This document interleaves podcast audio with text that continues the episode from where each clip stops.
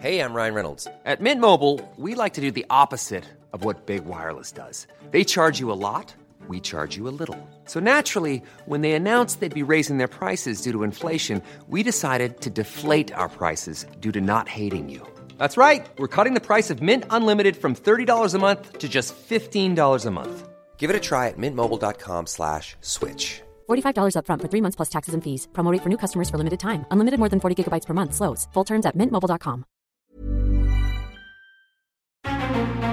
Mes chers camarades, bien le bonjour. Très souvent, dans notre histoire, les gens se sont foutus sur la tronche. Ça, c'est pas nouveau. Mais certaines personnes en Europe ont commencé à écrire des textes sur la manière la plus correcte et efficace de se battre lors du bas Moyen Âge et de la Renaissance. Parce qu'après tout, se battre, c'est bien, mais le faire correctement, voire avec classe, c'est mieux. Ces textes, on les appelle les livres de combat.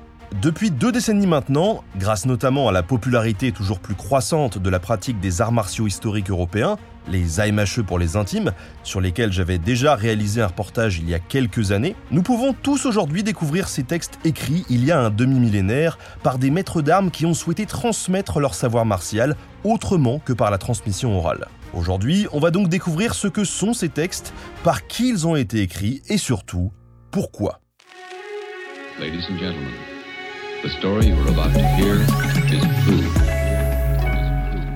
Un livre de combat, qu'on appelle aussi un traité d'armes, est un manuscrit qui décrit des gestes martiaux, avec ou sans armes.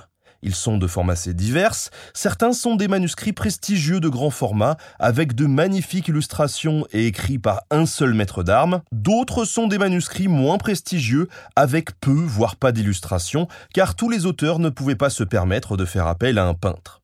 On retrouve une grande diversité d'armes dans les manuscrits, de l'épée longue à la hache d'armes en armure, en passant par l'escrime à la bocle et à la dague ou le combat équestre, et bien entendu la lutte sans armes qui, dans de nombreux livres, pose les bases des combats avec armes.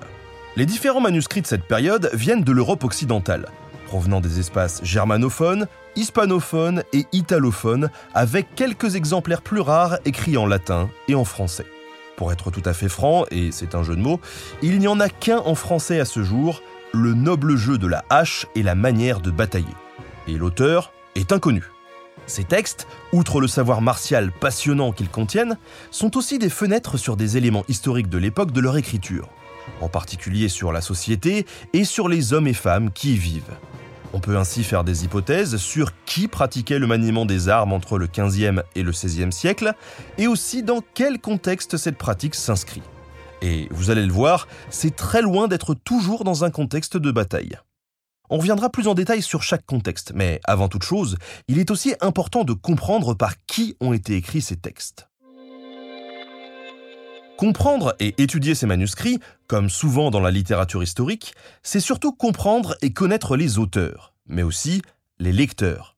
On pourrait croire que les auteurs sont de grands chevaliers, ou des seigneurs de guerre souhaitant partager leur expérience martiale acquise lors de moult batailles.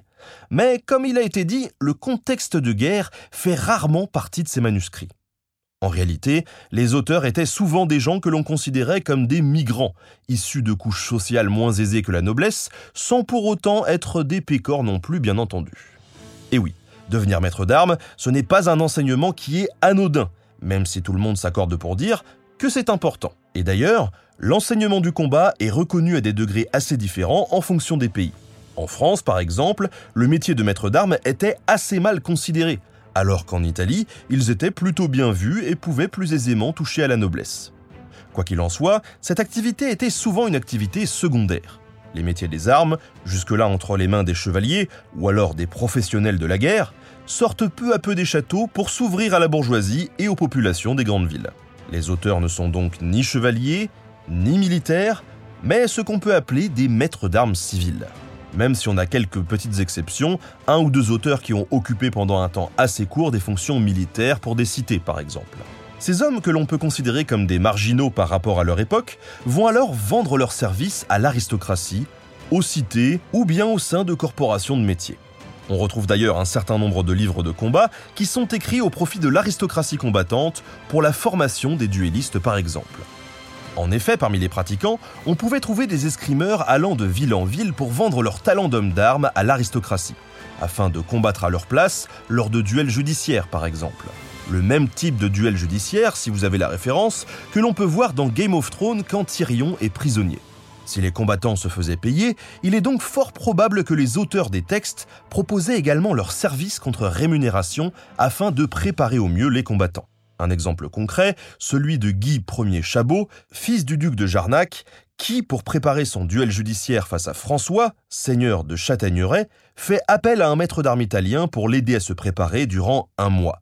Ces maîtres d'armes avaient donc un grand intérêt à faire connaître leur savoir au travers de textes, afin de se faire repérer par l'aristocratie, et ainsi qu'on les appelle pour leur service. En gros, ces manuels d'escrime, c'est un peu l'ancêtre du tract publicitaire qu'on déposait dans la boîte aux lettres. Sauf qu'à la place de vendre de nouveaux volets électriques, on nous apprend à nous battre. Ce qui est quand même un petit peu plus badass. Mais encore une fois, c'est souvent loin d'être le cas, et de nombreux écrits sont à associer avec un phénomène qu'on appelle en allemand les Fechtschulen, littéralement les écoles d'escrime. Les Fechtschulen sont en fait des manifestations organisées dans les villes où des combattants vont s'affronter en duel en tenue civile. Ici, pas de nobles ni d'aristos. Les combattants sont, au mieux, issus de la petite bourgeoisie ou généralement des roturiers relativement aisés des villes, souvent artisans de métier ou marchands. Ces manifestations sont d'ampleur européenne et commencent avant le XVe siècle, car comme beaucoup de choses dans l'histoire, ça n'est pas paru d'un coup. Évidemment, il faut faire la part des choses. Ces Fechtschulen ne sont pas des tournois. Mais le fait est qu'à la fin du Moyen Âge, on voit apparaître peu à peu une popularisation du maniement des armes et une sorte de sportivisation, avec des gros guillemets, des combats. En témoignent des textes comme le manuscrit de Joachim Meyer, qui présente des techniques à faire avec des armes sécurisées et qui n'inclut pas dans son texte des techniques d'estocade qui sont trop dangereuses pour être appliquées dans un cadre ludique et sans équipement de protection. L'estocade, hein, pour ceux qui ne savent pas, c'est le fait de viser l'adversaire directement avec le bout de son arme pour l'embrocher. Et effectivement, ça n'est pas très sécurisé sans protection. Parmi les auteurs, nous pouvons aussi trouver des gens qui ne sont pas des maîtres d'armes, mais qui ont eu à cœur de créer des encyclopédies sur la manière de combattre en faisant une compilation de ce qui avait été fait et écrit par le passé.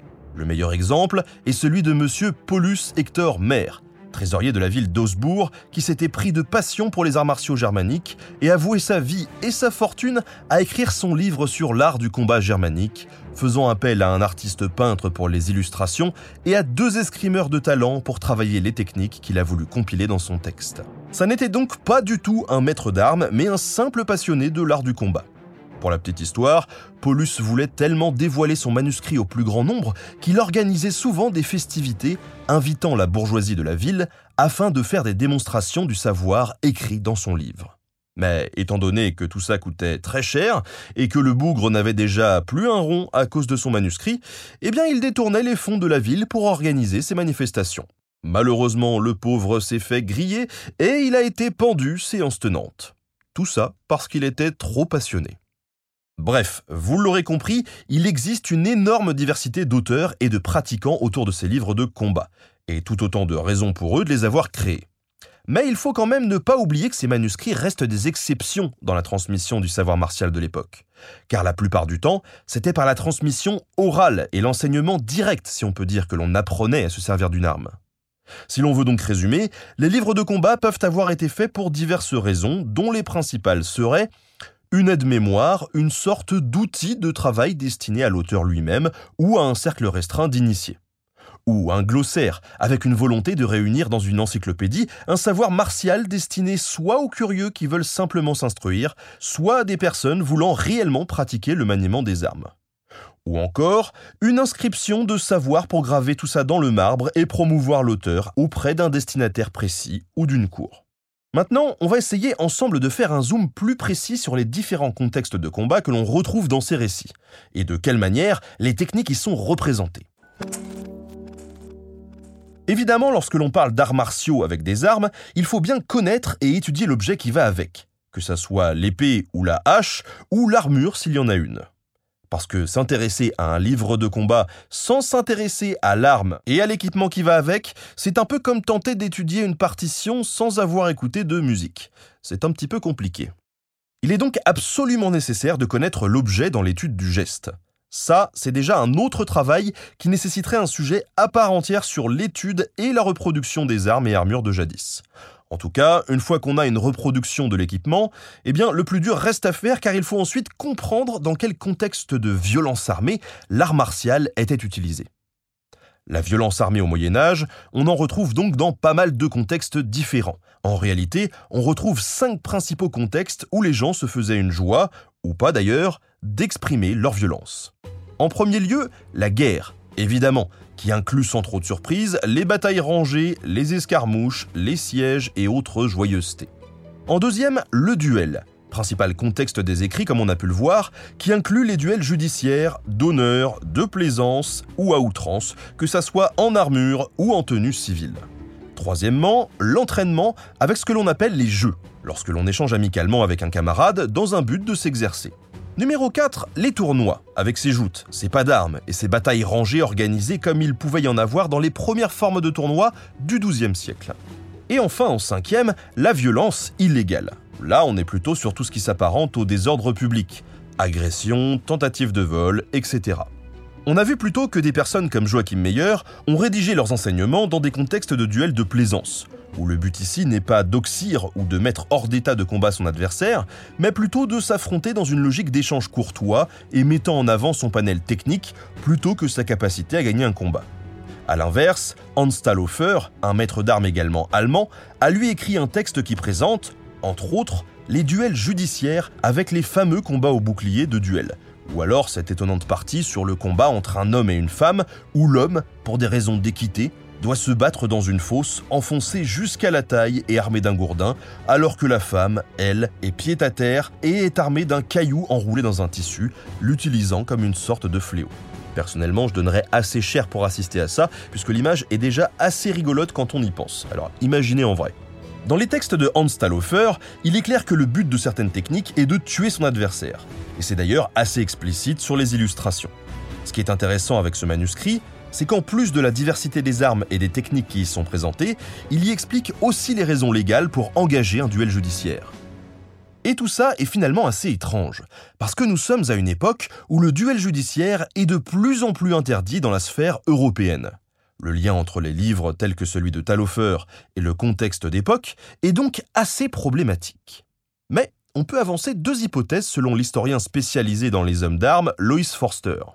Soit, malgré la volonté des hautes sphères étatiques pour interdire le duel judiciaire, ceux-ci ont encore été largement pratiqués à l'échelle locale, en témoignent les nombreux travaux d'histoire régionale qui ont montré que le duel judiciaire était encore autorisé et pratiqué, dont des maîtres d'armes locaux ont jugé encore pertinent d'écrire selon ce contexte, soit, bien que l'on ne puisse pas nier le lien évident entre le duel judiciaire et ces textes, on peut quand même élargir le contexte et penser que ces textes valent aussi pour des duels de plaisance, notamment pour l'armure, lors de tournois, donc sans volonté de tuer ou même de blesser gravement son adversaire. L'un des traités qui nous offre une vision plus large de contexte est celui de Fiore dei Liberi. Ce maître d'armes italien, originaire du Frioul, a écrit un traité d'armes, La fleur du combat, où il a souhaité y compiler l'ensemble de son enseignement et de ses connaissances.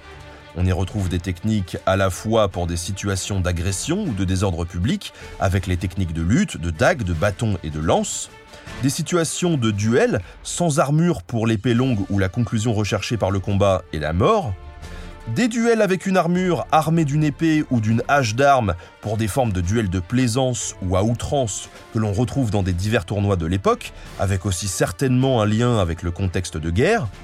Et enfin, des techniques de combat équestre avec un lien cette fois beaucoup plus proche de situations liées à la guerre plutôt que la joute. Parfois, on ne va pas se le cacher, certains points nous interrogent. Par exemple, à la fin de la partie sur la hache, il conclut en montrant une technique avec une sorte de masse contenant des trous dedans pour y loger de la poudre corrosive, permettant ainsi de la projeter sur les yeux de son adversaire lors d'une attaque à la tête, pour ensuite le finir à l'épée ou à la dague. Franchement, imaginez un peu dans quel contexte on va pouvoir utiliser ça. Mystère. Tant qu'on est sur l'Italie, on peut citer aussi les livres de combat des maîtres italiens appartenant à la tradition de l'escrime bolognaise une école d'escrime de la ville de Bologne, qui insiste beaucoup sur le fait que pour bien combattre, il faut notamment être beau et faire des beaux gestes, et que cela fait partie des choses qui distinguent un bon escrimeur d'un escrimeur médiocre. Dans les textes décrits par des maîtres d'armes comme Achille Maroso ou Antonio Manciolino, on comprend que les textes des techniques sont dans un cadre d'entraînement dans une salle d'armes, puisqu'on y retrouve des termes comme l'angle de la salle, par exemple. Bien sûr, on ne peut pas finir sans parler du fameux Liber der Arte d'Imicatoria, à ce jour le plus vieux manuscrit d'art de combat en Europe qui nous présente des clercs en train de combattre avec une épée bocle. Ce manuscrit, rédigé à la fin du XIVe siècle dans un monastère du duché de Saxe, en Allemagne, a été écrit par les prêtres eux-mêmes et enseigne tout un panel d'autodéfense à l'épée bocle. Un document qui est donc à lui seul une preuve de l'engagement d'au moins une partie du clergé dans la pratique et dans l'enseignement de l'art du combat. Amen. L'étude des livres de combat est donc une chose relativement complexe. Et il est extrêmement difficile, si ce n'est impossible, d'en parler sans avoir à faire du cas par cas. Car chaque manuscrit a été écrit dans un contexte bien particulier, par un auteur qui avait des raisons presque à chaque fois différentes. Ces livres sont en tout cas une passionnante manière d'aborder l'histoire, car ils nous apprennent d'une manière assez unique à comprendre les rouages et la société des 15e et 16e siècles.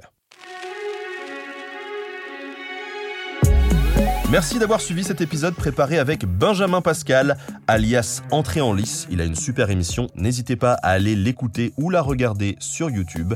Merci à Studio Pluriel pour la technique. À très bientôt sur Nota Bene.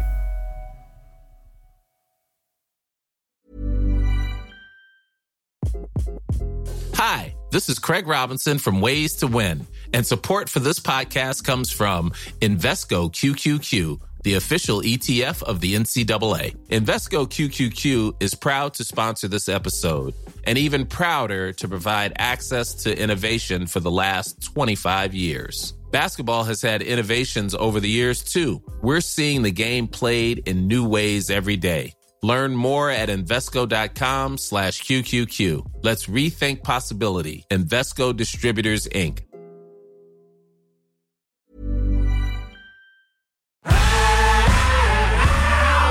Si vous avez aimé ce podcast, vous aimerez aussi mon autre podcast, Callisto, dans lequel je vous raconte des mythes et des légendes. En attendant que vous nous suiviez sur Castbox, Apple Podcast, Podcast Addict ou toute autre plateforme qui propose cette fonction, n'hésitez pas à vous abonner. Vous pouvez même nous laisser une note et, soyons fous, un petit commentaire, je le lirai avec plaisir.